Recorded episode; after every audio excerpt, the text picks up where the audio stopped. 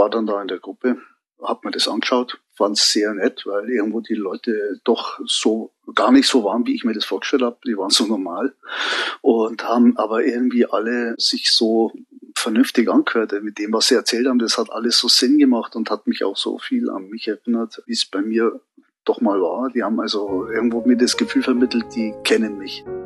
Herzlich willkommen zu Ohne Alkohol mit Nathalie. Dieser Podcast ist für alle, die ein Leben ohne Alkohol führen wollen. Ich spreche mit Michael Stiegelmeier darüber, welche Rolle Selbsthilfegruppen dabei spielen können, nüchtern zu werden und langfristig zu bleiben. Zum Beispiel, indem sie einen sicheren Raum schaffen, in dem du dich mit Menschen austauschen kannst, die ganz ähnliche Erfahrungen gemacht haben wie du. Einen Raum, in dem dich niemand verurteilt, weil alle verstehen, was es heißt, ein Problem mit Alkohol zu haben. Was ja bekanntlich sehr dabei hilft, nüchtern zu werden. Selbsthilfegruppen können darüber hinaus aber auch einen Rahmen schaffen, der dich darin unterstützt, Verantwortung für dich und andere zu übernehmen, deine Verhaltensmuster zu reflektieren und deine Selbstwahrnehmung zu schärfen, was wiederum sehr dabei hilft, nüchtern zu bleiben. So war es bei Michael. Ich bin der Michael Stiegelmeier, geboren in München. Ich arbeite seit zehn Jahren jetzt bei den Stadtwerken München, habe nach meiner Schulausbildung eine Lehre gemacht als Gas- und Wasserinstallateur und arbeite seitdem im Handwerk. Ich bin verheiratet, habe zwei Kinder, bin jetzt 58 Jahre alt wir haben in Deutschland ein sehr vielfältiges Selbsthilfeangebot. Also nein, es gibt nicht nur die anonymen Alkoholiker, auch wenn es im ersten Moment so wirken mag, wenn man anfängt, sich damit zu beschäftigen. Zu den fest etablierten zählen zum Beispiel auch noch die Guttempler oder der Kreuzbund oder die Organisation, bei der Michael seit 25 Jahren angebunden ist, nämlich das Blaue Kreuz München e.V. Das ist ein Verein, der in Stadt- und Großraum München derzeit 72 Selbsthilfegruppen leitet, in denen sich pro Woche insgesamt rund 850 Menschen treffen. Der Verein bietet Hilfe zur Selbsthilfe für alle, die von Sucht bedroht oder betroffen sind, für deren Angehörige und für Menschen, die sich erstmal nur informieren wollen. Und das macht das Blaue Kreuz München e.V. unabhängig von Nationalität, Religionszugehörigkeit, Geschlecht, Alter und der ethnischen und sozialen Herkunft. Neben dem Selbsthilfegruppenangebot leistet der Verein Präventionsarbeit, zum Beispiel an Schulen, und er kümmert sich um betriebliche Suchtprävention. Michaels Selbsthilfegruppe trifft sich jede Woche Donnerstag in München-Bogenhausen.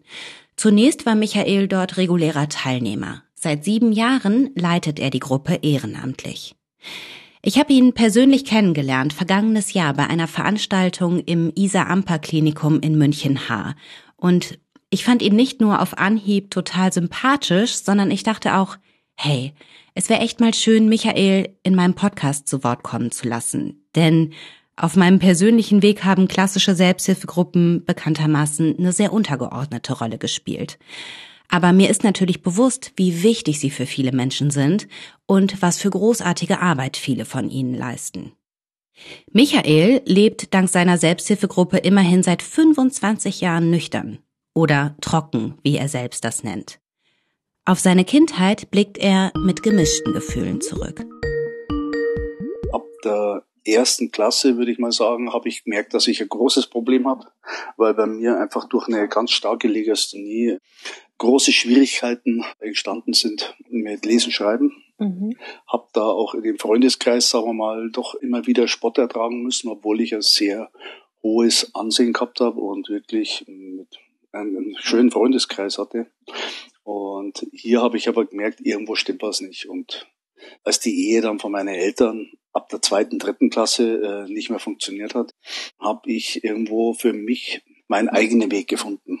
Eltern denken natürlich auch, das Kind ist dumm, wenn es gescheit lesen und schreiben kann. Die waren dann mit der Situation vielleicht auch ein bisschen überfordert. Unterstützung gab es da sozusagen damals noch nicht. War eher an der Grenze, dass ich auf die Sonderschule gehen muss. Es wurde aber dann schon festgestellt, dass, sagen wir mal, die Legasthenie jetzt nichts mit Dummheit zu tun hat. Es hat mich ein Stück weit gerettet, dass ich zumindest in der normalen Schulsituation verbleiben konnte.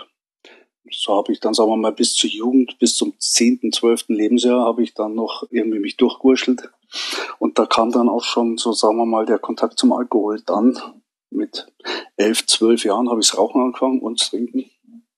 Und habe halt regelmäßig auch Situationen, wo ich einfach mit meinem Selbstwertgefühl und so auch in Konflikten war oder mit meiner Entwicklung irgendwo mich klein gesehen habe oder frustriert war, habe ich halt auch oft Scholar mit Alkohol und so Sachen, exzessive bekämpft.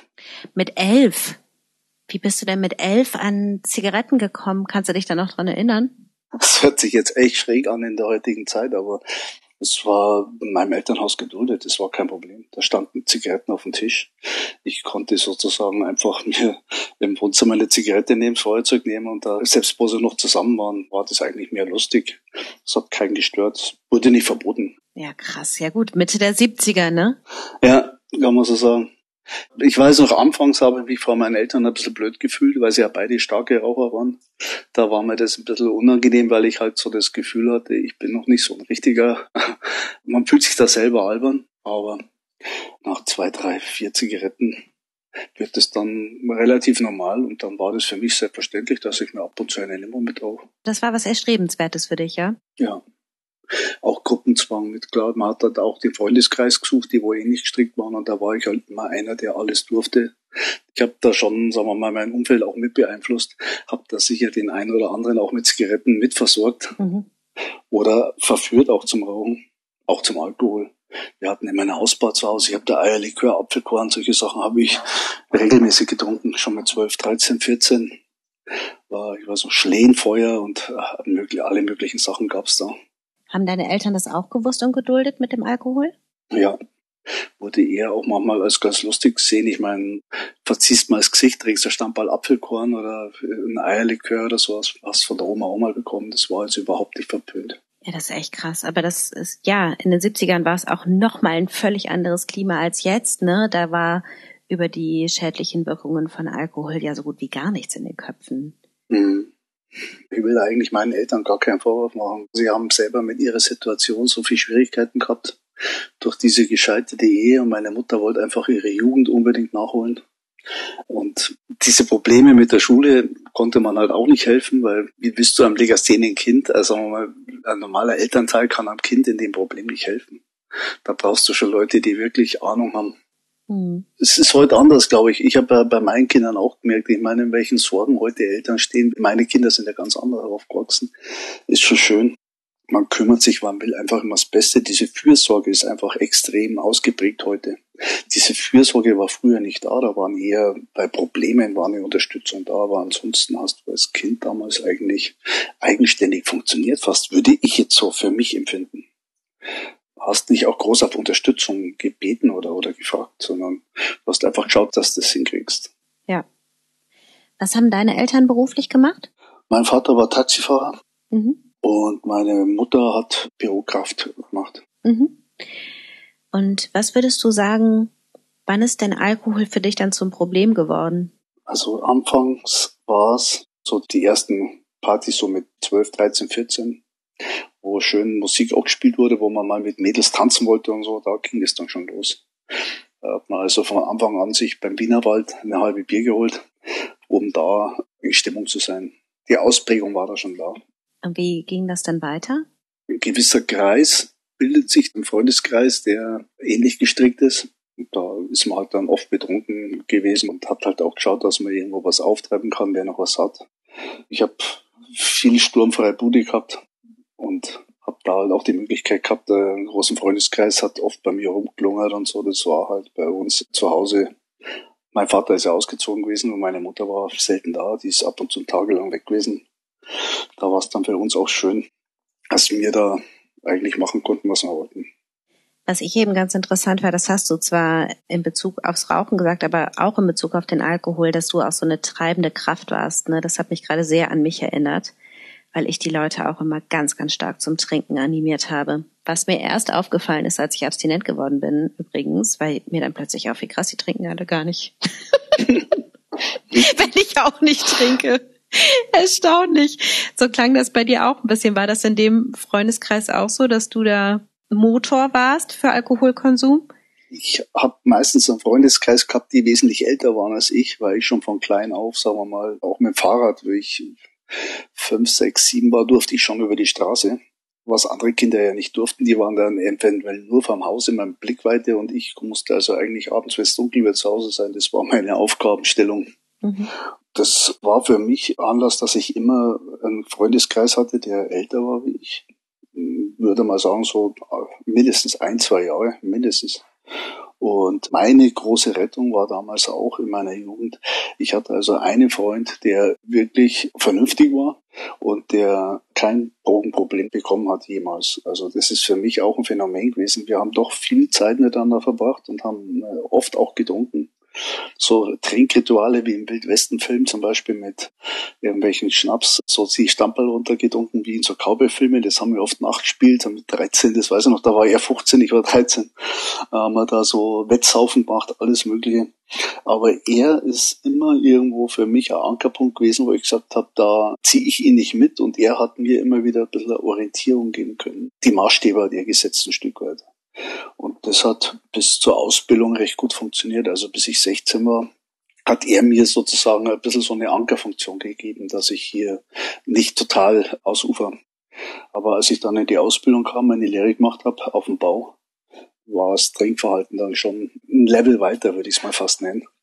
Weil man da natürlich als junger Azubi äh, zur damaligen Zeit in den 80ern, das war 1981, wurden auch keine Grenzen gesagt. Also da hast du dein Bier mitgetrunken, wie du wolltest. Da waren wir auch also permanent betrunken. Auch bei der Arbeit? Auch bei der Arbeit, klar. War damals, also in den 80ern, hat das keinen groß interessiert. Im Gegenteil würde ich sogar sagen, wir haben da Lehrlinge gehabt, die haben keinen Alkohol getrunken, die wurden da fast ausgegrenzt, weil desto wilder, desto besser, empfinde ich heute so. Ich habe einen Bekannten, der hat damals mit mir gelernt, mit dem habe ich mich vor kurzem drüber unterhalten, weil wir zusammen Lehrlinge waren. Und der war damals eben einer von denen, die nicht getrunken haben. Und der war schon ausgegrenzt. Also von diesen normalen, sage ich mal, Bauarbeitern haben wir natürlich unseren Spaß gehabt. Wir haben Karten gespielt, wir haben eine ganz andere Gemeinschaft, wie so ein Streber, der vielleicht noch irgendwo seine Prüfungsunterlagen lernt oder sowas. Solche Sachen habe ich ja nie gemacht. Mhm. Hört sich jetzt vielleicht so an, als wäre ich jeden Tag betrunken gewesen. Das stimmt nicht so. Also das waren immer so Schübe. Also auch in der Arbeit oder sowas. Ich habe schon, also immer wenn ich konsumiert habe, habe ich nicht funktioniert. Dann war ich, kann man fast sagen, out of order. Ich habe dann, wenn ich in der Arbeit angefangen habe zu trinken Mittag, dann war ich am Nachmittag total besoffen. Ich habe nie viel vertragen. Ich habe drei, vier, fünf Bier, wenn ich getrunken habe, war ich dicht und war dann auch sofort auffällig, habe mich auch gleich anders verhalten, auch aggressiver oder so.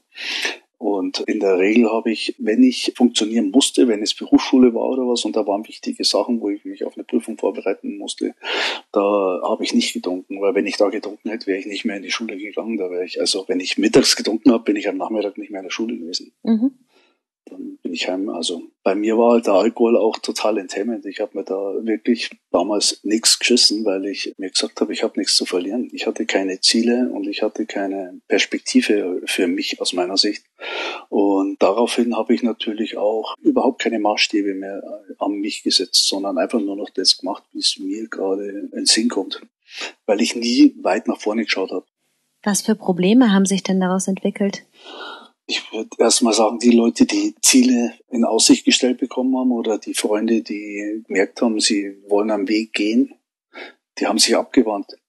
Ich hatte also auf mich selber ja gar nichts gehalten und habe auch so für mich eigentlich immer nur so eine Woche, zwei Wochen vorausgedacht. Da ist eine Party, da ist irgendwo was. Ansonsten hatte ich mir nie über mich groß Gedanken gemacht. Und da haben sich dann doch einige im Laufe der Zeit einfach abgewandt, weil es ihnen zu wild wurde. Ihnen war das zu gefährlich oft oder wir haben ja auch viel Unsinn gemacht und viel angestellt. Auch wegen dem Alkoholkonsum, wenn es dann total ausgeufert ist oder andere Drogen. Du bist ja dann immer in schlimmere Kreise gekommen. Mhm. Da hast du einfach auch wieder gelernt in der Lehrzeit, mit Alkohol kommst du weiter, kannst du dich geselliger integrieren in so einer Arbeitsgruppe. Du hast mehr Party, mehr Feier und bei der Bundeswehr, bei der Militärzeit zum Beispiel, wo ich da danach war, nach der Ausbildung, ich habe mich ziemlich schnell holen lassen, weil ich es hinter mich bringen wollte, war ja auch 15 Monate Langeweile. Du bist da drin gesessen in der Kaserne. Entweder warst du draußen im Gelände, hast gerödelt oder du warst irgendwo in der Stube geguckt und hast da die Beine zugeschüttet, 15 Monate lang. Da warst also auch sehr viel betrunken. Und ich kann es halt auch nicht anders. Ich habe also, wie schon gesagt, so jung angefangen, dass ich also das Leben nur in dieser Form trink was, dann bist du was und dann ist es auch alles erträglich.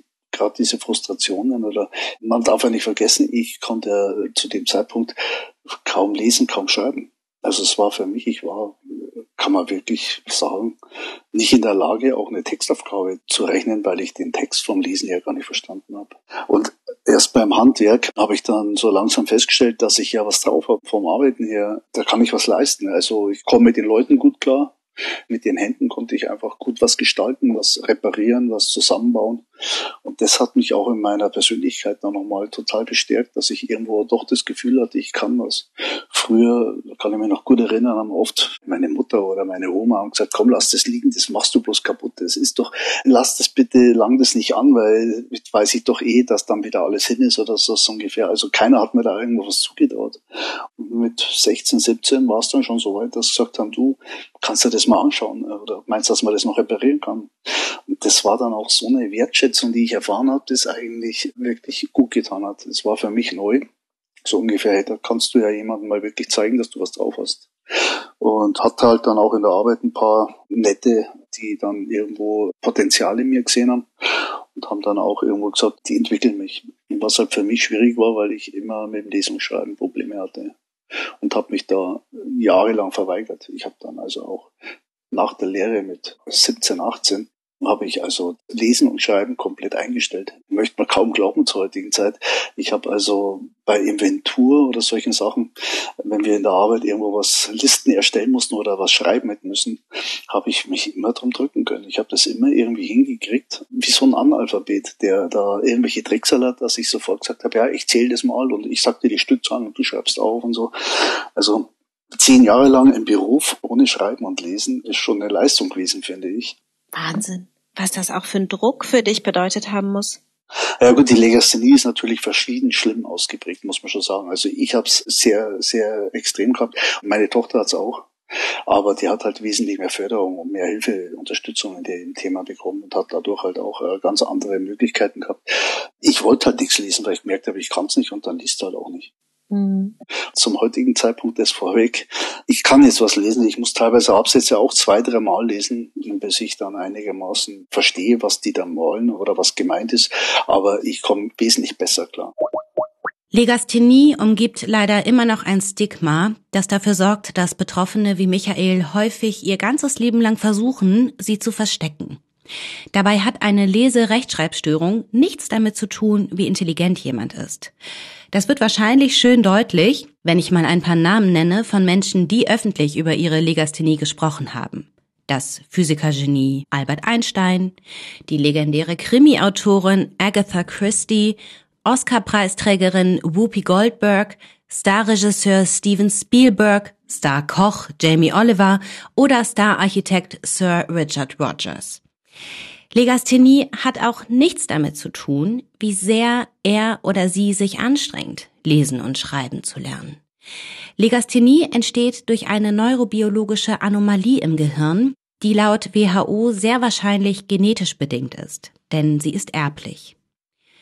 Im Gehirn sind dabei Hirnregionen anders oder weniger vernetzt, und zwar die, die für Wahrnehmung von Sprache verantwortlich sind, und zwar vor allem für die Wahrnehmung von geschriebener Sprache. Das kann unter anderem dazu führen, dass das Hirn beim Lesen länger braucht, um Buchstaben zu erkennen und zu einem sinnvollen Wort zusammenzufügen.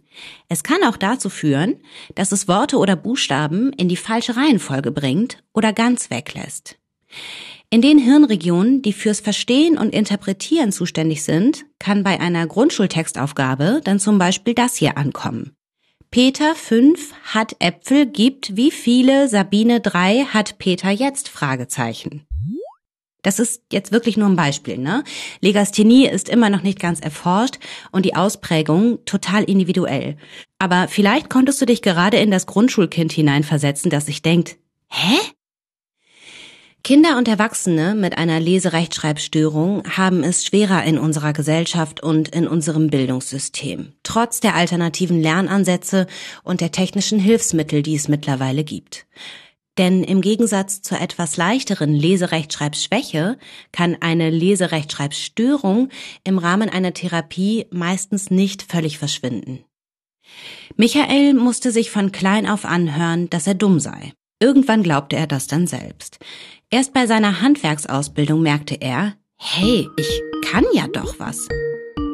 Ich finde ganz interessant, dass der Bereich, der dir dann erstmalig wieder Wertschätzung vermitteln konnte, ausgerechnet so ein Alkoholgeschwängerter war. Das heißt, den Alkohol an sich hast du wahrscheinlich nie in Frage gestellt, oder?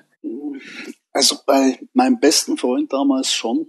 Das war für mich Maßstab. Er hat halt gemerkt, dass ich mit dem Alkohol nicht zurechtkam. Mhm. Er hat beim Konsumieren bei weitem nicht diese Ausfälle gehabt. Also wir waren ja damals eher, muss man sich vorstellen, so ein bisschen so in dieser Hippie-Schiene lange Haare und er war immer irgendwo gesitteter und vernünftiger und hat den Alkohol eigentlich nicht so gebraucht wie ich. Ich habe es zum Betäuben genommen. Ich wollte mich einfach abschießen. Diesen Spaßfaktor noch höher setzen. Mhm. Er hat sie nicht abschießen wollen, er wollte die Kontrolle behalten. Und da sind wir beide einfach so verschieden gewesen, dass wir das auch gegenseitig nicht verstanden haben. Mhm. Bei ihm war das dann oft ausreichend. Er hat gesagt, nee, lass gut sein, sonst sind wir noch betrunken so ungefähr. Und ich bin, ich wollte ja nur betrunken sein. Ah, verstehe. Aber das heißt, da hast du dann schon mal, bist schon mal ins Nachdenken gekommen? Nee, eigentlich nicht, muss ich sagen. Mhm. Ich habe ihm gefallen wollen. Ich wollte seine Regeln befolgen, weil er einfach ein sehr guter Freund war und ich ihm zu 100 Prozent vertraut habe. Ich habe dann später auch Freundschaften mit Spiegeltrinkern, äh, parallel auch, ich habe ja schon Spiegeltrinker gekannt. Das waren für mich Alkoholiker, da hat man es auch gemerkt. Und dadurch, dass ich eigentlich immer auch mal drei Tage Pause machen konnte oder mal nichts trinke, habe ich mich auch nie in die Kategorie Alkoholiker zugeordnet, weil ich gesagt habe, dieses Trinkverhalten wurde ja, wie soll ich sagen, von meiner Programmierung her, mein Vater hat auch getrunken und mein, so ein Hund zoffen war er wieder oder sowas, das war ja eigentlich so ein Kavaliersdelikt. Da hat er wieder was angestellt oder muss zu viel trinken, aber dass ich Alkoholiker werden könnte oder bin, hätte ich nicht für möglich gehalten, niemals. Ich habe das als absolut normal angesehen. Wenn du jetzt mal so zurückblickst, ne, wie hast du denn nach außen gewirkt und wie ging es dir innerlich? Was hat der Alkohol so verändert in dir? Also aus heutiger Sicht war ich traurig. Aber der Alkohol hat mich stark gemacht. Nach außen habe ich aus heutiger Sicht gedacht, die anderen würden mich für toll halten, aber ich glaube, die anderen haben mich einfach für übertrieben und überdreht angesehen weiß ich nicht, ich war so rastlos, so ruhelos. Ich war immer, immer weiter, immer schneller. Das, glaube ich, hat einige sehr erschreckt, weil ich einfach so unkontrollierbar war. Mhm. Und für mich war es, dass ich, wenn ich getrunken habe, teilweise zwei Tage lang durchgehend weg war. Also ich bin da von einer Party zur anderen sozusagen. Mhm. Äh, ich war laut, ich war, wie soll man sagen, hemmungslos. Ich habe Sachen kaputt gemacht dann einfach oder wenn mir was nicht gepasst hat irgendwo. Ich bin betrunken gefahren, immer. Ich habe immer das Gefühl gehabt, ich werde nicht kontrolliert oder wenn ich kontrolliert werde, dann kriege ich das hin, ich komme da irgendwie raus. Also mit Alkohol habe ich mich unbesiegbar gefühlt. Weil ich halt auch immer sehr schnell sehr betrunken war. Wenn ich konsumiert habe, war ich ziemlich schnell sehr blau. Sehr aggressiv halt auch oft. Bisschen Schlägereien geraten und so? Ja, aber das ist jetzt nicht so übertrieben, aber meine Aggression war eher Leute verletzen mit Worten oder beleidigen oder sowas oder einfach auch wissen, wem was wehtut. Weil so schlau war ich dann, dass ich genau wusste, wem wo der Schuh drückt und konnte halt da auch ziemlich gemein sein oder verletzend sein. Ja. Diese Aggression in mir, Gott sei Dank hat sie sich nicht gegen mich gerichtet. Also ich hatte zwei, dreimal die Absicht, Suizid zu begehen. Und irgendwie habe ich es aber damals immer so empfunden, das ja nicht. Stell das nach hinten, das kannst du immer noch machen. Und muss heute sagen, es war für mich immer ein Tröster. So ungefähr, wenn es gar nicht mehr geht, also wenn es gar nicht mehr aushältst, dann gibt es ja den Weg auch noch. Also das hat mir damals schon eine äh, ganze Zeit lang auch geholfen, dass wenn es mir komplett zu viel wird, dass ich gar nicht mehr kann, das war wie so ein Notausgang. Und das komischerweise hat mich gar nicht so erschreckt. Also ich habe da gar nicht so die Angst gehabt. Das hat mir einfach Zeit gegeben, mal zu schauen, wie es weitergeht. Und die Probleme sind im Laufe der Jahre immer größer geworden. Meine Freundin hat dann auch damals gesagt, sie will nicht mehr. Sie verlässt mich und später haben wir dann geheiratet, ich habe es dann hinbekommen. Und auch in der Ehe, wegen dem Kind, hat sie gesagt, das macht sie nicht mehr mit. Damals war der Sohn erst geboren. Und das waren halt für mich dann auch so Sachen, wo ich gesagt habe, okay, Engstation. Drei Führerscheinentzüge, hohe Geldstrafen, nie Geld gehabt, immer finanzielle Probleme auch gehabt. Stehst natürlich da und denkst, okay, wie geht's weiter, was machst? Fühlst du dich da immer noch unbesiegbar? Wenn ich getrunken habe, schon. Okay. Und dann kam der Kater. Ja. Ja. Wenn ich unterwegs war, war für mich alles okay. Dieser Übergang wieder zurück, der war immer schrecklich. Also wenn man da wieder in sein normales Leben rein musste und wusste, dass das alles nicht funktioniert, dass man es nicht hinkriegt, das hat sich einfach unangenehm angefühlt. Ich wusste ja eigentlich, was von mir erwartet wird. Die Rolle des Familienvaters und einfach in der Ehe und als Vater diese Funktion zu übernehmen. Die Erwartung stand halt da. Aber irgendwie habe ich in diese Rolle so rein wollen, aber nur zu 30 Prozent. Das ist nicht viel. War mir zu viel. Mhm. Also ich habe schon Lust drauf gehabt, aber ich war überfordert und ich habe halt auch selber mit mir irgendwo diese Konflikte gehabt. Und wenn man selber nichts von sich hält, wenn man sich selber nicht liebt, dann kann man auch nach außen irgendwo dieses Gefühl, diese Liebe nicht weitergeben oder übertragen, weil man innerlich selber so kaputt ist. Was warst denn du für ein Vater in der Zeit? Teilweise, glaube ich, sehr gut, sehr gefühlvoll, sehr emotional und habe mir ganz fest vorgenommen, es besser zu machen als mein Elternhaus und habe aber immer wieder, wenn ich Abstürze hatte, einfach ihn total vernachlässigt oder auch betrunken mit ihm los. Also habe da auch ihn betrunken oft mitgenommen, war dann irgendwo in der Kneipe mit ihm und da hat dann meine Frau irgendwann auch gesagt, also sorry, nochmal, wenn du betrunken fährst, äh, wurden halt Regeln wieder aufgestellt, wo ich mir eigentlich nicht hab setzen lassen, weil ich es mein Leben lang gewohnt war, mir meine Regeln immer selber zu stellen. An Gesetze habe ich mich vielleicht mal gehalten von höheren Instanzen, aber Regeln habe ich mir eigentlich nie geben lassen. Das war ein bisschen mein Problem.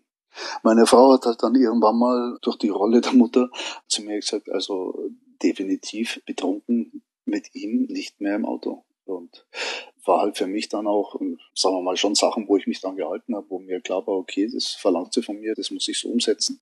Aber hast du es wirklich eingesehen? Weil ich erinnere mich an dieses Gefühl, ja, ja, ihr wollt mich jetzt hier irgendwie einschränken. Es ist ja immer so eine krasse Ich-Bezogenheit, ne, in der Sucht. Alles scheint sich ja nur auf einen selber zu beziehen. Oder war dir in dem Moment bewusst, dass das notwendig ist, um dein Kind zu schützen? Ich habe das nur gemacht, weil ich liefern musste. Mhm. Also genauso wie du sagst, ich habe das in keinster Weise irgendwo eine Einsicht gehabt. Ich habe mich ja immer noch unbesiegbar gefühlt und hatte auch das Risiko immer für mich als gering eingeschätzt und habe gesagt, ja, was soll das? Ich meine, meine Mutter war ja auch dauernd betrunken, wenn sie im Auto fahren, ist ja nie was passiert. So dieses Denken. Wie oft hat mich mein Vater betrunken nach Hause gefahren Mhm. und wusste am nächsten Tag nicht mehr, wo das Auto steht. Also das war für mich alles ein Kavaliersdelikt, will ich mal fast sagen, oder eine Bagatelle. Aber meine Frau hat es natürlich ganz anders gesehen und ich habe das nicht verstanden. Ich empfand es fast als spießig. Mhm. Das Risiko, dass da was passieren könnte, habe ich überhaupt nicht gesehen. Mhm. Dass ich da was ändern muss, habe ich vielleicht schon manchmal mir gedacht, ich möchte ihm eine Perspektive bieten oder so oder dem Kind einfach auch gewisse Entwicklungen mit einräumen. Aber das hatte ich einfach so ein bisschen als Vorsatz, ja, da muss ich vielleicht ein bisschen was ändern oder das und das habe ich noch vor. Also du denkst dann eher vom Kopf her, was du eigentlich noch alles machen möchtest oder was du alles noch vorhast. Aber das sind alles Fantasieziele, würde ich mal sagen, oder so Entschuldigungen, dass man sagt, okay, das kommt ja noch. Jetzt halt nicht, aber das hätte ich jetzt die nächste Zeit mal vor, dass wir mal schön gemeinsam das machen. Und wenn man das dann im Kopf gedanklich sich so sagt, ja, das mache ich mit ihm, das wird schön, das gefällt ihm, sagen wir mal, irgendwo reiten gehen oder was, da denke ich dann zwei, drei Minuten drüber nach und sage, ja, genau, das machen wir mal nächsten Monat. Dann ist schon wieder gut. Wofür schämst du dich? Schämen gab's für mich nicht, weil ich kann's nicht. Ich habe mich auch in der Öffentlichkeit für den Alkohol, auch wenn ich betrunken war und rumgelaufen bin, das war mir völlig wurscht. Also ich hatte kein Ziel, alt zu werden. Das war für mich nicht das Ziel, viele Jahre zu haben, sondern irgendwo, wenn es vorbei ist, ist vorbei. Also ich hatte da eher so, auch beim Volking, wenn es das letzte Wochenende ist, ja, haut drauf. Hauptsache du hast Spaß und Hauptsache du erlebst was und desto verrückter, desto wilder, desto besser. Aber da kam halt noch diese andere Seite, wo man gesagt hat, mit der Beziehung das funktioniert. Also das war jetzt vor den Kindern. Als das Kind geboren wurde, ist das Denken schon anders geworden ein bisschen. Aber mit der Partnerin habe ich halt schon gesagt, Mensch, mit der könnte man ja auch eine Familie gründen. Das würde gehen. Und eventuell würde man ja zu zweiter das doch irgendwie hinkriegen. Ich habe es mir aber ehrlich gesagt nicht zugetraut. Und ich hatte halt auch das Gefühl bei meiner Partnerin, dass sie da was in mir sieht, was eventuell funktionieren könnte, wo ich gesagt habe, da täuscht sie sich. Sie hat es einfach in mir gesehen, aber ich habe es nicht gesehen. Und ich habe es mir halt selber nicht zugetraut. Und ich glaube, dieses Nicht-Zutrauen lässt einen dann auch immer scheitern. Ja, und vielleicht auch diese Sorge, wenn ich jetzt aufhöre mit meinem Trinken und den ganzen Problemen, die das verursacht und probiere, das hervorkommen zu lassen, was sie sieht, was, wenn es nicht da ist? Ne? Ja. Was, wenn es wirklich nicht da ist? Ja, man fühlt sich wie ein Lügner. Also das selber, was andere dann eventuell doch in dir sehen, dann denkst du, oh Gott, habe ich ihn getäuscht, was sieht denn der da? Das bin ich nicht, das kann ich nicht. Mhm. Wie kommst du drauf, dass ich den Weg da gehen könnte oder so? Ich wollte zum Beispiel auch Computer. Wir haben eigentlich, ich habe mich da verweigert. Ich habe alle mit Handy, habe ich damals alle, das war in den 90ern, da wenn da einer ein Handy hatte, äh, habe ich bloß gelacht, weil ich gesagt, was bist denn du für wichtig, du oder so. Also äh, ist es ein Dummy oder ist es ein echtes ungefähr? Und dann, wo die Computer da waren, haben sich ja viele für Computertechnik interessiert und sowas. Ich hätte ja wieder lesen und schreiben müssen, das konnte ich ja nicht gescheit. Also habe ich gesagt, ich bin Handwerker, ich brauche das nicht. Mhm. Und habe mich da auch wieder total verweigert in der Entwicklung, weil ich da einfach nicht wollte. Ich wollte immer, so wie ich war, wollte ich bleiben.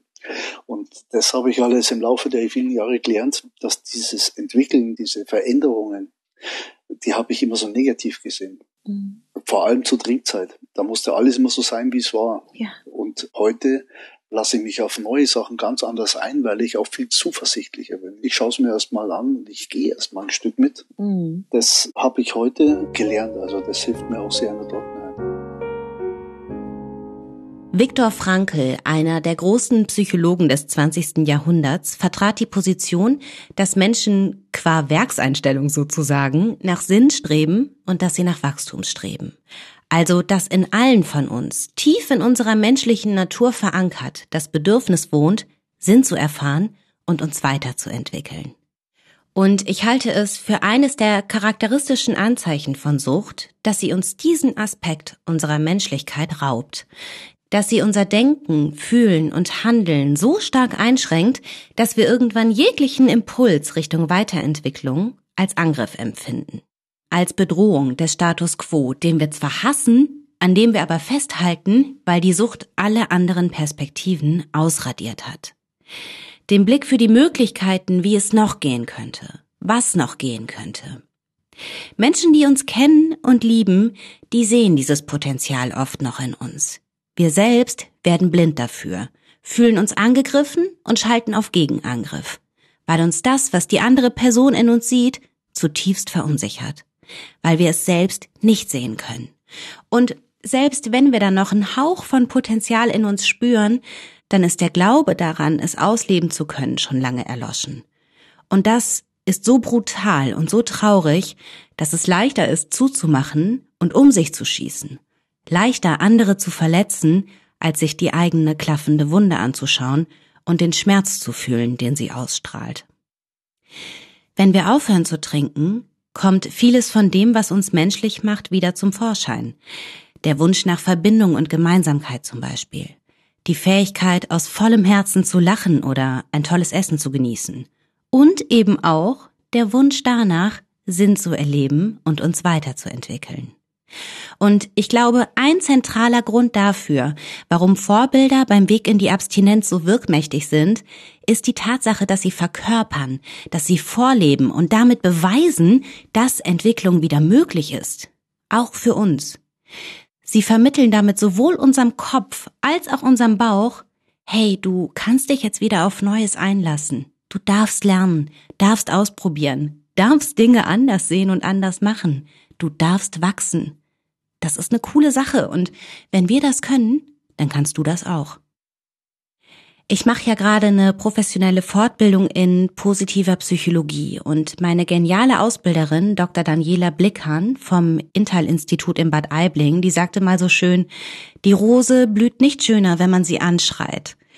Und vielleicht ist das ein Schlüssel, wenn es darum geht, Menschen für ihre Rückkehr zu motivieren, ihnen gute Bedingungen zu schaffen, sie so abzuholen, dass sie ihr ureigenes menschliches Bedürfnis nach Wachstum selbst wieder aktivieren und ausleben können. Und Vorbilder können das.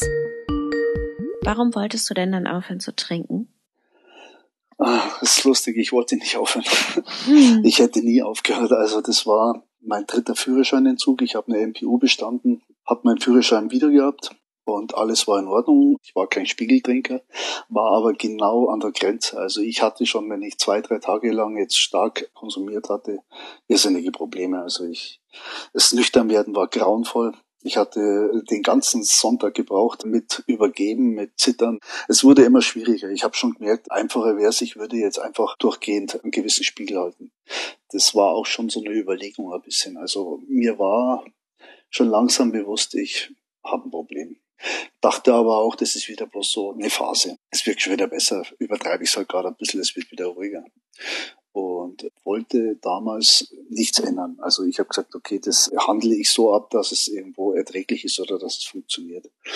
Aber meine Frau ist damals mit dem Sohn ausgezogen. Die hat damals gesagt, sie will nicht mehr und ist weg gewesen. Also ich wusste nicht, wo sie ist.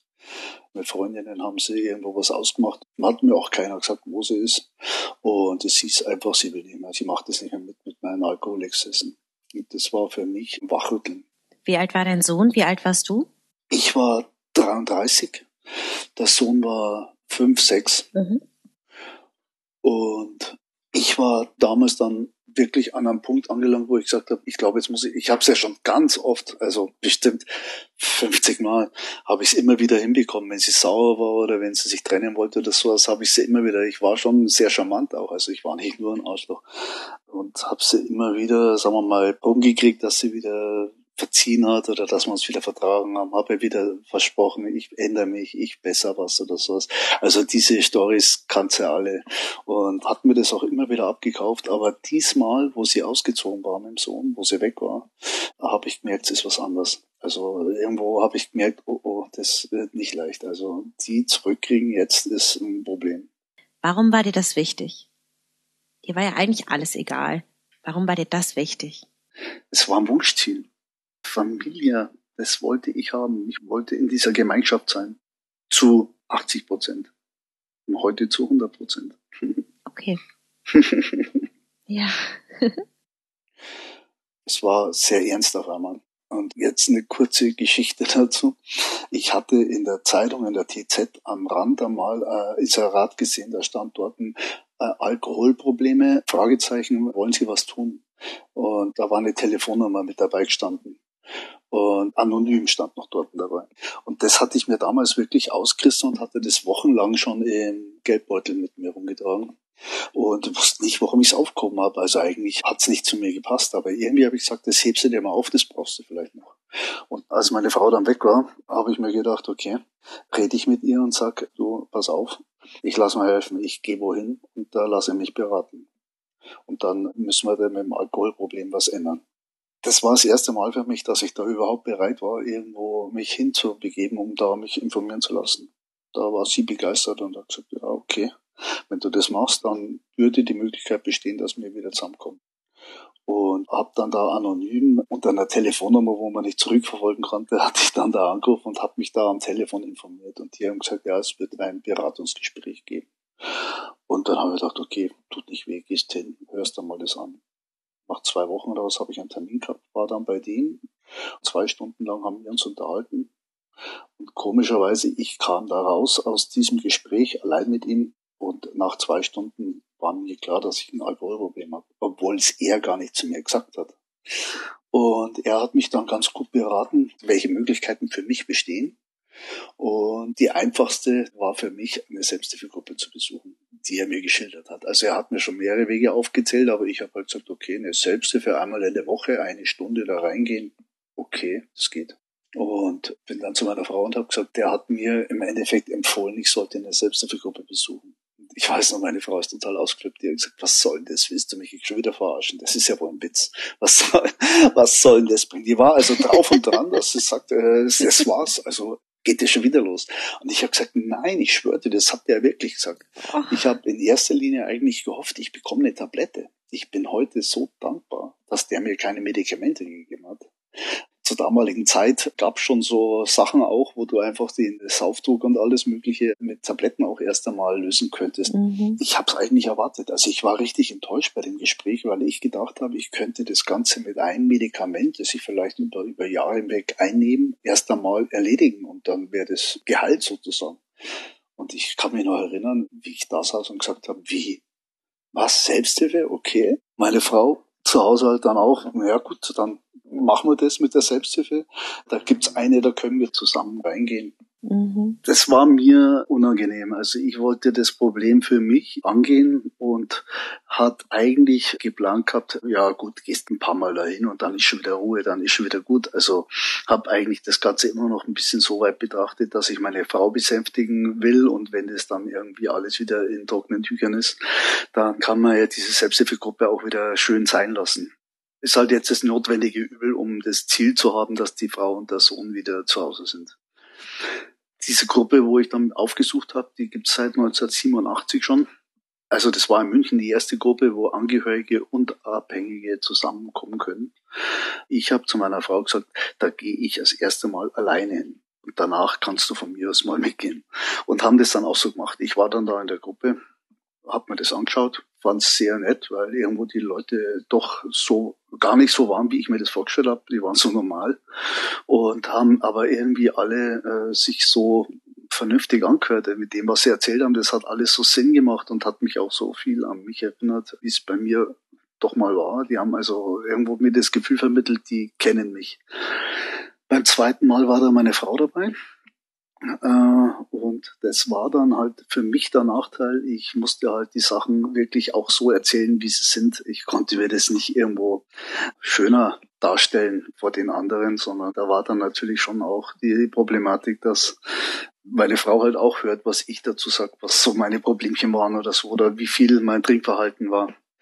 War gut. Also ich finde es aus heutiger Sicht, ich weiß von anderen Gruppen, dass die sagen, was zusammen, das geht gar nicht. Aber ich finde es eine sehr gute Sache, wenn die Partner zusammenkommen. Bin ich sogar heute der Meinung, dieser gemeinsame Weg in die Veränderung bestärkt die Beziehung nochmal extrem stark, weil man sich doch irgendwie nochmal anders kennenlernt und so ein Stück Gemeinsamkeit entwickelt. Du bist ja beim Blauen Kreuz München ist das praktisch der Standardmodus, dass man da gemeinsam mit Partnern in den Selbsthilfegruppensitzungen erscheint? Nee, ist nicht Standard. Nee, also äh, sehr viele hätten die Möglichkeit, möchten es aber auch nicht. Es kommen auch teilweise äh, nur Angehörige, kommen dazu, weil viele Angehörige sagen, sie möchten den Austausch eher mit Betroffenen. Ich will das verstehen, ich will von denen das hören. Es gibt reine Angehörigengruppen auch das ist beides interessant. Das Blaue Kreuz München e.V. hat in München über 70 Selbsthilfegruppen. Es gibt Frauengruppen, es gibt Führerscheingruppen, es gibt Angehörigengruppen, es gibt Online-Gruppen. Hier ist wirklich so ein breites Spektrum, dass man durchschauen kann, wo es einem gefällt. Oder oft ist es ja auch, sagen wir mal, so einzelne Personen in den Gruppen, die einen wirklich weiterbringen. Es ist dann völlig egal, ob das ein Betroffener ist oder ein Angehöriger, wenn der sinnige Äußerungen macht, was einem weiterhilft, dann weiß man, da ist man richtig. Da kommt es dann gar nicht drauf an, ob der betroffen ist oder angehörig. Mhm. Okay, du bist in diese Gruppe gegangen. Und was hat sich da verändert? Du gehst da hin, weil du irgendwie denkst, Frau und Kind müssen unbedingt wieder nach Hause, bis hin zu, ah, okay, ich habe verstanden, worum es hier geht. also für mich war es völlig neu, äh, abstinent zu leben. Und in dem Moment, wo ich in die Gruppe gegangen bin, habe ich äh, die Regeln befolgt und habe einfach, weil in der Gruppe ist einfach gewünscht, dass wir trocken sind. Und ich habe es an meiner Frau versprochen, dass ich das umsetze, dass ich da liefere. Und ich habe mir am Anfang gedacht, für eine gewisse Zeit mache ich da jetzt einfach mit, da lasse ich mich jetzt drauf ein. Dieses sich kennenlernen nüchtern und eine ganze Woche gar nichts getrunken und dann eine Geburtstagsfeier, eine, alle möglichen Feiern, auch eine Firmenfeier, ne, auf eine Hochzeit eingeladen werden oder mit der Familie, mit der Mutter treffen oder so. War so völlig neu alles. Das war was, was ich so vorher nie kennengelernt habe. Es war anders. Und immer wenn ich Befürchtungen hatte oder mich unwohl gefühlt habe, habe ich in der Gruppe da auch gesagt, ja, weiß ich, bin ich auf eine Hochzeit eingeladen, was mache ich denn da? Dieser Austausch miteinander am Anfang auch viel Austausch, dass es einfach nicht mehr so ist, wie es war. Man möchte gewisse Sachen eigentlich wieder zurückhaben. Und andere, die mir dann berichtet haben in der Gruppe, ja, es war bei mir auch so. Und eine gewisse Zeit entwickelt sich dann, sagen wir mal, auch wieder Freude an einem Club oder beim Kartenspielen oder sowas. Es ist bei denen wieder normal geworden. Das hat mir halt auch gezeigt, okay, mach weiter. Du bist auf dem richtigen Weg. Mhm. Für mich war es Schönste eigentlich, dass ich auch in der Familie überhaupt keinen Streit mehr hatte. Ich musste nicht mehr lügen. Mein ganzes Leben bestand ja aus Lügen. Und permanent dieses Rumtricksen und Manipulieren oder jemanden anschwindeln, das war dann auf einmal vorbei. Ich konnte sagen, nee, du, mache ich nicht, habe ich keine Lust, bin ich nicht dabei. Äh, es war schön. Und das erste Jahr war für mich wirklich eins meiner schönsten Lebensjahre in meinem ganzen Leben, weil ich mich da selber hm, gewertschätzt habe und auch gesagt habe, okay, das ist meine Grenze, das lasse ich mir gefallen, da sage ich nein, dieses Nein sagen können auch und sagen, nee, mache ich nicht. Meine Frau hat irrsinnig viel Rücksicht genommen, hat auch immer wieder gesagt, okay, wenn wir irgendwo hinfahren, wenn du dich unwohl fühlst, dann fahr mir und ich konnte mich auch immer schnell zurückziehen die Gruppe hat mir viel geholfen, indem ich auch mich auf Situationen immer vorbereiten konnte, wenn irgendwo was war, Silvester oder Weihnachten, was mache ich da mit der Familie, wenn es mir zu viel wird oder so. Wie verhalten sich andere, dieser Austausch, dieser Erfahrungsaustausch, den fand ich gut. Und nach ungefähr sechs Monaten habe ich gemerkt, das, was ich da jetzt hab, diese Leute, die sich auskennen und die mir auch irgendwo, sagen wir mal, durch dieses persönliches äh, Austauschen lernt man sich doch tiefer kennen, wie so oberflächlich mit Arbeitskollegen oder sowas. Und mit anderen Leuten konnte ich über die Sucht gar nicht so sprechen, weil die das nicht verstanden haben. Diese Personen, die sind mir von der Art her alle sehr ans Herz gewachsen und ich habe auch irgendwo das Gefühl gehabt, ich habe da ein ganz schönes Stück geschafft von dem, was ich gar nicht kannte. Und das wollte ich auch nicht mehr zurückhaben so war das erste Jahr, wenn man dann mal seinen Geburtstag, Silvester, Weihnachten alles durch hat, da sagt man sich dann, boah, es war eigentlich toll, eigentlich super. Und willst du es nicht nochmal machen, machst doch einfach das zweite Jahr auch noch. Und die Veränderungen, die wurden immer besser. Also wenn man dann auf ein Grillfest eingeladen war, ist man nicht mehr nach einer Stunde gegangen, da ist man dann auf einmal zwei Stunden geblieben und hat gesagt, das regen mich doch gar nicht auf, irgendwo ganz witzig. Auch wenn mal einer betrunken ist, hat mich nicht genervt oder so, auch wenn jemand blöd dahergeht hat oder so. Und das bin, ich sag, mei, sauf doch du, ich, ich habe keinen Durst, ich will nichts, ich trinke nichts mehr. Ich habe mich halt dann auch geoutet immer mehr und habe halt dann auch gesagt, ich trinke keinen Alkohol mehr. Es wurde immer schöner, immer besser wo ich gemerkt habe, dass es aber immer im Austausch mit der Gruppe, diese Meetings, wo einmal in der Woche sind, das darüber reden, was passiert mit mir, in mir und wie geht's mir in dem Ganzen. Das waren die wahren Experten und so konnte ich mit der Frau nicht reden, mit der Familie nicht reden, mit Freunden nicht reden, weil die das alle so nicht verstanden haben, was da sich verändert gerade interessanter Satz, der fällt ja in der Selbsthilfe auch immer wieder, ne? So die Leute, die es selbst erlebt haben, das sind die wahren Experten. Was genau meinst du damit? Es gibt natürlich sehr viel verschiedene Gruppen. Und nicht jede wird vielleicht perfekt geleitet, wo auch Fehler passieren oder sowas. Aber in einer guten Selbsthilfegruppe gibt es zum Beispiel keine Ratschläge. Da werden eher die Eigenerfahrungen ausgetauscht vielleicht auch Wege aufgezeigt, aber nicht irgendwo Wege aufgedrängt, sondern äh, wenn ich jetzt sage, ich hätte das und das vor, sagen wir mal, ich will auf eine Hochzeit fahren als Beispiel und möchte da äh, mitfeiern und ich rufe vorher dort an und sage dem Gastgeber, dass ich eben keinen Alkohol trinke. Es wäre schon so ein erster Schritt, wo ich einfach sage, okay, ich traue mich, ich sage das denen, die müssen da schauen, dass sie das regeln. Heute ist es ja kein Problem mehr, aber früher hättest du auf einer Hochzeit gar keinen Orangensaft bekommen. Es gab ja nur Sekt. Vor 25 Jahren war das noch schwieriger. Und einfach, wenn dann jemand in der Gruppe sitzt und sagt, ja, ruf auch in der Küche an, sagt, das muss auch beim Kochen berücksichtigt werden oder sowas. Das sind dann so Sachen, wo ich sage, oh ja, darüber hätte ich jetzt gar nicht nachgedacht. Das sind so diese Erfahrungen, wo andere sagen, mir ging's so, ich habe im Vorfeld das und das so gemacht, hilft mir das. Mhm. Was mir halt auch sehr gut gefällt in der Selbsthilfe ist dieser Austausch dass der so auf Augenhöhe stattfindet und dass hier in unserer Form, also beim Blauen Kreuz München e.V., ist dieser Austausch auch so, dass hier zugehört wird und dass man aussprechen kann und dass keiner unterbricht. Es ist sozusagen immer mit Wortmeldung, dass dann jemand, der sagen möchte, dann auch das Wort hat. Und das, was im Raum gesprochen wird, bleibt im Raum. Das gibt auch so ein Gefühl der Zusammengehörigkeit, weil man einfach nicht im Gespräch vielleicht schon mal unterbrochen wird, weil jemand was anders sieht oder so. Ich denke mir das oft in der Arbeit bei so Technikbesprechungen, wenn wir haben oder so, da würde ich mir das wünschen, dass es so ablaufen würde wie in der Selbsthilfe. Hm. Dass man hier, wenn man mal einen Beitrag abgibt und sagt, ich möchte euch mal folgende Situation schildern, dass man da ausreden kann und dass man dann auch einen Punkt setzt und sagt, so, und jetzt kommst du und dann meldet sich der Nächste und sagt, du, zu dem, was du gesagt hast, habe ich noch mal das erlebt oder so. Und der kann dann reden und man hört dann auch ganz anders zu. Das finde ich eigentlich mit dem besten Punkt. Wobei das ich mir nicht sicher bin, ob das in allen Formen der Selbsthilfe so stattfindet, ob das Standard ist. Ich weiß bloß, dass es bei uns so ist. Mhm. Ich finde das auch ganz interessant, weil ich das auch immer wieder erlebe, dass es oft schon reicht, so die Basics, wenn du die ernst nimmst, bringt schon wahnsinnig viel. Gut schlafen, bewegen, aber eben auch Raum schaffen und sich Zeit nehmen für Selbstreflexion, anderen zuzuhören und über die existenziellen Fragen, die ja oft sich in banalen Fragen äußern, mal zu reden. Das, also deswegen, da kann ich mir gut vorstellen, dass dieser Raum einmal die Woche, in den du mitbringen kannst, was dich gerade beschäftigt, dass das wahnsinnig dabei hilft, aufzuräumen und nochmal so den Kompass zu schärfen da fand ich auch den Abstand mit sieben Tagen immer so schön, weil du hast einfach so am festen Tag, ich habe es dann wirklich meinen heiligen Tag genannt, war so ein geflügeltes Wort in der Gruppe, machte den Donnerstag zu deinem heiligen Tag, wo man dann eventuell auch dem Arbeitgeber mal sagt, du pass auf, Donnerstag kann ich nicht länger arbeiten, da habe ich was Wichtiges vor. Also man muss sich diesen Donnerstag wirklich dann frei halten.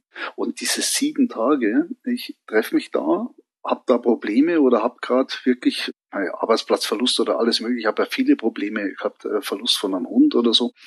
Die Sachen, äh, deine Trauer bewältigen in der Gruppe, das geht alles mit. Oder Depressionen. Du hast ja oft parallel mit der Sucht sind ja so viele andere äh, Befindlichkeiten, wo man einfach auch mal drüber reden kann in der Gruppe, dass man sagt, ich habe hier nochmal ein ganz anderes Problem. Man wird gehört, man hat's gesagt, man geht raus, man fühlt sich dann einfach nach diesem Tag wie Batterie voll aufgeladen. Und das hält dann für sieben Tage. Dann komme ich die Woche drauf, weiß ich, okay, äh, fragen die anderen, und wie ging's da jetzt, was hat sich geändert oder so, und dann kann man sich da wieder austauschen. Mhm. Das ist der Motor, würde ich sagen, fürs Trockenwerden. Die ersten zwei, drei Jahre war ich also definitiv jede Woche in der Selbsthilfe. Das geht für Michael ungefähr 17 Jahre so. Und seit dieser Zeit hat er keinen Tropfen mehr getrunken. Zwischen 2016 und 2017 gibt es dann nochmal eine Veränderung, denn sein damaliger Gruppenleiter möchte die Leitung abgeben. Zunächst findet sich kein Nachfolger, denn klar, so ein Ehrenamt, das bringt einfach auch nicht nur viel Arbeit, sondern auch viele Verpflichtungen mit sich. Du musst jede Woche da sein, musst dich fortbilden, bist verantwortlich dafür, dass innerhalb der Gruppe Regeln eingehalten werden und so weiter. Michael hat damals eigentlich nicht so große Lust auf diese ganze Verantwortung, aber er weiß auch, wenn sich niemand für die Leitung findet, dann löst sich seine Gruppe auf. Und diese Gemeinschaft aufzugeben, mit diesen Menschen, die ihn nun seit so vielen Jahren auf so tiefer und persönlicher Ebene kennen und begleiten, das bringt er einfach nicht übers Herz. Also durchläuft er mehrere Ausbildungen und übernimmt die Gruppe. Das Blaue Kreuz München e.V. ist aus meiner Sicht von der Ausbildung her sehr stark. Die Gruppenleiter haben sehr gute Ausbildungen in Suchtkrankenhilfe oder Gruppenleiterinnen. Wir haben ja auch viele Frauen, die dabei sind. Die Ausbildung dauert zweieinhalb Jahre. Dann die Gruppenleiterausbildung selber sind auch fünf Blöcke mit auch zweieinhalb Jahre. Das bedeutet, dass die Personen, die in den Gruppen den Hut aufhaben, nenne ich es mal, die sind sehr gut qualifiziert, die nehmen sich nicht hervor, die, die wissen einfach auch bei Konflikten oder bei Problemen gewisse Tools anzuwenden, damit man einfach miteinander in der Gemeinschaft sich gut austauschen kann über das Thema. Dieses Fachwissen und diese Entwicklung und auch hier was bewirken zu können und sich selbst dabei helfen. Diese Selbsthilfe, das hat mir sehr viel gegeben und ich weiß heute, dass ich es eigentlich nicht für andere mache, sondern dass dieses Gruppenleiten meine Medizin ist. Was war denn so ein Entwicklungsschritt? Was hat sich dadurch verändert bei dir? Dieses Nein sagen können, Verantwortung haben, auf andere eingehen können, empathisch sein und aber auch seine eigenen Grenzen wissen. Wo ist die Grenze, wo kann ich nicht mehr helfen? Also ich bin ja kein Therapeut und das muss mir immer wieder klar sein in der Selbsthilfe, dass ich hier in einer Selbsthilfegruppe nur eine Lerngruppe habe sozusagen, aber ich bin kein Lehrer oder Direktor von der Schule oder sowas. Ich würde wirklich auch äh, hier nochmal ganz wichtig anmerken wollen, äh, Selbsthilfe gibt's in mehreren Formen. Ich kenne halt jetzt das beim Blauen Kreuz München e.V. in dieser Form, was mir selber hilft. Darum kann ich jedem auch nur empfehlen, besuch eine Selbsthilfe, schaust dir an, hör zu, komm ein, zwei Mal und wenn es dir nicht gefällt, dann geh da nicht mehr hin, dann such dir was anderes. Ich bin zwar immer noch der Meinung, man gestaltet mit nicht nur der Gruppenleiter macht die Gruppe aus. Ich rede ja genauso wie die anderen. Ich moderiere ja nicht. Ist ja nicht so, dass ich da einen Vortrag oder ein Referat halte, sondern ich bin Teilnehmer als Gruppenleiter. Nur in dem Fall, wo falsche Äußerungen oder Konflikte oder so sich stehen würden oder wenn jemand betrunken kommt und es würde irgendwo aus dem Ruder laufen, sind wir sozusagen qualifiziert, da zu handeln oder wir sind halt dann verantwortlich für die Gruppe. Mhm. Was sind das für falsche Äußerungen zum Beispiel? Also wo würdest du einschreiten? Also wenn Kritik geäußert wird, wenn jemand jemanden anders irgendwo sagt, das ist doch ein Schmarrn, was du da machst, oder mhm. du musst jetzt erstmal so, wenn so die Ratschläge losgehen, wenn jemand meint, er muss den anderen das davon überzeugen, dass das, was er macht, dass es falsch ist. Mhm. Dann versuche ich in erster Linie den, der, wo die Kritik äußert, nicht zu korrigieren, sondern ich versuche halt dann dadurch, dass ich mich dann auch zu Wort melde, sage ich dann halt einfach, du, das mag dein Weg sein, aber das, was er sagt, lassen doch erstmal anhören oder lassen erstmal zu Ende bringen, was er damit meint. Und wenn das sein Wunsch ist, das so zu probieren, dann haben wir das zu respektieren. Also da kannst du ihm nicht bevormunden oder Maßregeln oder irgendwelche Vorschriften zu machen. Wird ihm klar gemacht. Was ist, wenn jemand sagt, also ich glaube, ich probiere das jetzt mal mit dem kontrollierten Trinken?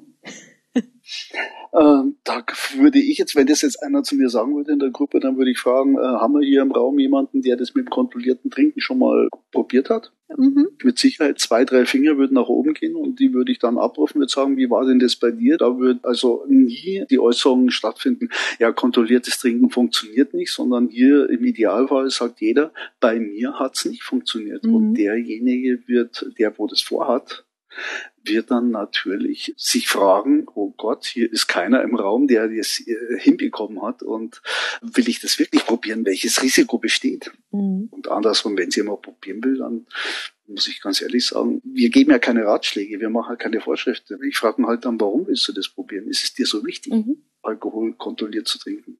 Ich würde es nicht wollen. Was war denn so das schönste Erlebnis als Gruppenleiter bei dir?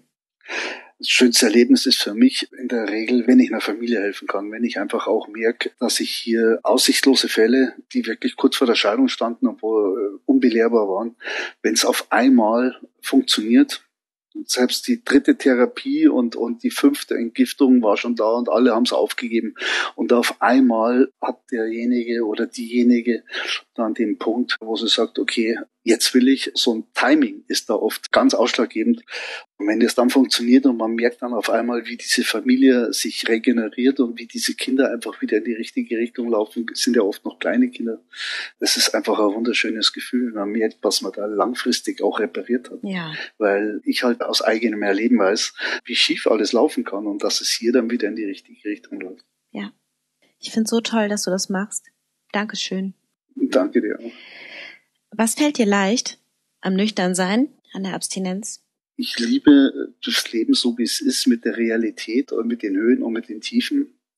Und ich genieße das richtig. Auch die Probleme, die Freuden, das ist alles so klar, so authentisch und so ehrlich. Das schönste Geschenk ist einfach dieses sich selbst lieben können und äh, zu sich selbst und zu allen anderen offen und ehrlich sein zu können. Und das ist verdammt schwer oft, weil ich halt auch mit dieser Ehrlichkeit doch manchmal auch sehr verletzend sein kann, weil ich halt doch vielen Leuten auch offen ins Gesicht sage, was ich darüber jetzt wirklich denke. Und das ist was, was ich an mir selber sehr schätze, weil ich mir einfach sage, lieber sage ich es ihm jetzt einmal gescheit, als dass ich da rumdruckslang. Ja. Und das hatte ich früher mit dem Alkohol auch, aber nur wenn ich wirklich betrunken war und dann konnte ich es nicht so vermitteln. Da war es eher so eine Wutehrlichkeit. Da hatte man eigentlich gelogen, gelogen, gelogen und dann auf einmal hat man richtig ausgeholt und dann lallend halt jemanden so richtig irgendwas am Kopf geworfen mit einer Frustration. Und das kann ich heute ganz anders kommunizieren. Ich kann jemanden, sagen wir mal, heranführen und sagen, du, das passt mir nicht, ich gehe da nicht mehr mit. Dieses Grenzen setzen. Und hast du dann im Zuge deiner Abstinenz schreiben und lesen gelernt? Es hat schon ein bisschen vorher angefangen. Also ich hatte die Führerscheinentzüge und musste mir damals wegen einem Führerscheinentzug für die MPU musste ich mich vorbereiten. Das ist ein bisschen mehr wie 25 Jahre her. Und da habe ich mir ein Buch gekauft von jemandem, der fünfmal einen Führerschein verloren hatte. Das war somit mein erstes Buch, was ich mitgelesen habe, komplett. Und da war ich ziemlich gefordert und habe aber die ganzen Tabellen und Fakten, Zahlen, habe ich alle auswendig gelernt. Und ich glaube, so habe ich auch die MPU geschafft, weil ich einfach super vorbereitet war. Mhm. Hier habe ich mich ans Lesen wieder rangewagt und habe dann auch durch den Computer, als das da war, habe ich mir gesagt, ich kann mich der Elektronik nicht verweigern. Wir müssen die Kinder einfach an diese Technik heranführen. Und so haben wir damals in der Familie entschieden, dass wir auch einen Computer und einen Drucker anschaffen für die Schule.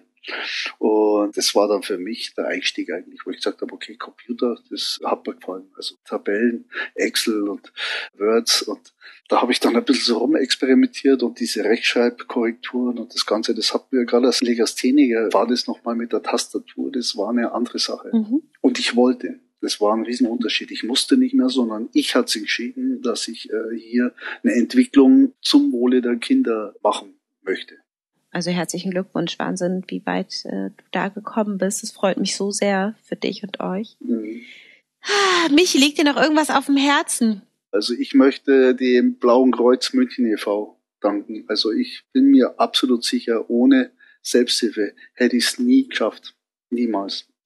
Ich habe das ja damals einmal ausprobiert. Ich war einmal bei den anonymen Alkoholikern. Mir war damals gar nicht bewusst, wie viele Selbsthilfegruppen es in Deutschland gibt. Ich habe dann halt einen anderen Weg gefunden, ne? auch durch die Möglichkeiten, die das Internet geboten hat.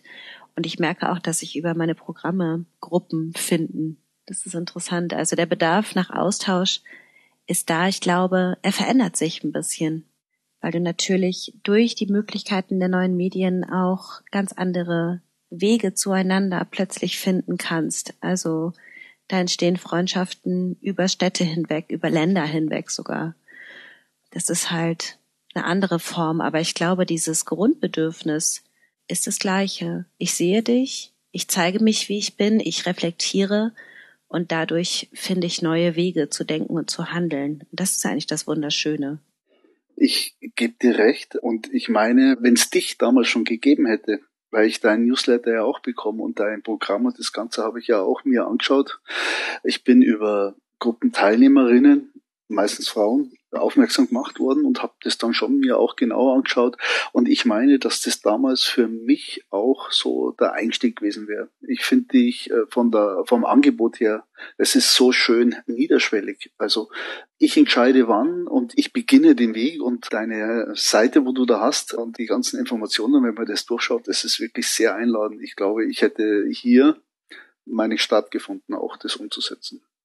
In eine Therapie hätte ich mich nie begeben. Also das hätte ich äh, komplett abgelehnt, weil ich einfach in jungen Jahren schon sehr oft mit Jugendpsychologen oder vom Gericht auch oft irgendwo bestellt, irgendwelche Gutachten machen musste oder sowas, wo ich gesagt habe, na, also mit einem Therapeuten setze ich mich ganz sicher nicht zusammen. Ich war da also irrsinnig ablehnend. Es ging für mich nur über die Schiene, dass hier keine Autorität steht, der mir irgendwo sagt, was ich zu tun oder zu lassen habe. Und das finde ich ist bei dir der Fall mit deinem Angebot. Und das ist in der Selbsthilfe der Fall, weil das sind Gleichgesinnte.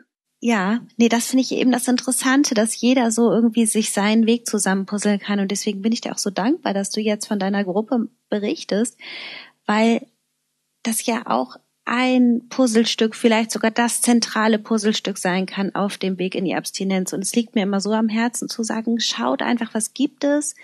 Also ähnlich wie du schaut, was gibt es, wenn es sich gut anfühlt, bleibt dabei. Und wenn nicht, dann macht halt was anderes oder nehmt noch was dazu oder lasst das weg und nimm was anderes, ne? Also das finde ich auch total wichtig, die Leute dazu zu ermutigen, zu sagen, hör da mal auf deinen Bauch und guck, wo geht's in die richtige Richtung. Ich selber bin jetzt seit 25 Jahren trocken. Hört sich brutal lang an. Also ich war mit meiner Frau zwölf Jahre lang nass zusammen und jetzt eben nochmal 25 Jahre trocken, was ich sehr schön finde dass er einfach danach nochmal die schöne Zeit auch erleben durfte. Und die schlimme Zeit konnten wir vergessen, Gott sei Dank. Also äh, darüber haben wir auch keinen Konflikt mehr. Was ich für mich schön finde, äh, die 25 Jahre Trockenheit, die zählen für mich gar nicht so hochwertig. Ich finde die Abstinenz, welches Level, welche Qualität man hat, das finde ich so entscheidend.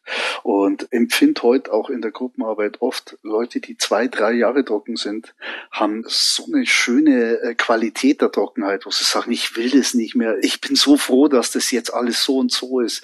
Dir, Nathalie, merkt man es ja auch so stark an, wie du dich wohlfühlst. Ja. Also ich finde, die Qualität ist so entscheidend ja, die Lebensqualität geht wirklich stark. Also ist bei mir wirklich auch stark nach oben gegangen. Herzlichen Glückwunsch zu einem Vierteljahrhundert und zu allem, was du erreicht hast. Und ja. danke für die ehrenamtliche Arbeit, die du da leistest. Und schön, dass wir uns kennengelernt haben und lass uns in Kontakt bleiben. Ja, würde mich auch sehr freuen. Ich verlinke dir die Infos zum Blauen Kreuz München e.V. in den Show Notes und auch Michaels Gruppe in München-Bogenhausen verlinke ich dir dort. Falls du aus der Gegend kommst, schau doch einfach mal vorbei. Du bist mit Sicherheit herzlich willkommen.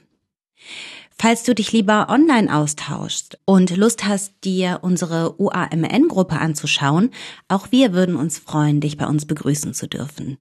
Teilnehmen kannst du über meine Programme, die ersten 30 Tage ohne Alkohol oder Abstinenz stabilisieren. Und ich verstehe, was Michael sagt, wenn er sagt, ich liebe diese Gruppe, denn auch ich liebe unsere Gruppe. Ich liebe diese kreativen und klugen Posts, die dort entstehen. Ich liebe, dass unsere Teilnehmenden OAMN Gruppentreffen in ihren Städten organisieren. Und ich liebe diesen wertschätzenden Ton, der bei uns herrscht. Ja, das wären jetzt mal zwei Möglichkeiten, um deinem Bedürfnis nach Verbindung und Gemeinschaft nachzukommen. Aber wie gesagt, es gibt in Deutschland zahlreiche Möglichkeiten, dich mit Gleichgesinnten zu vernetzen und anzufreunden.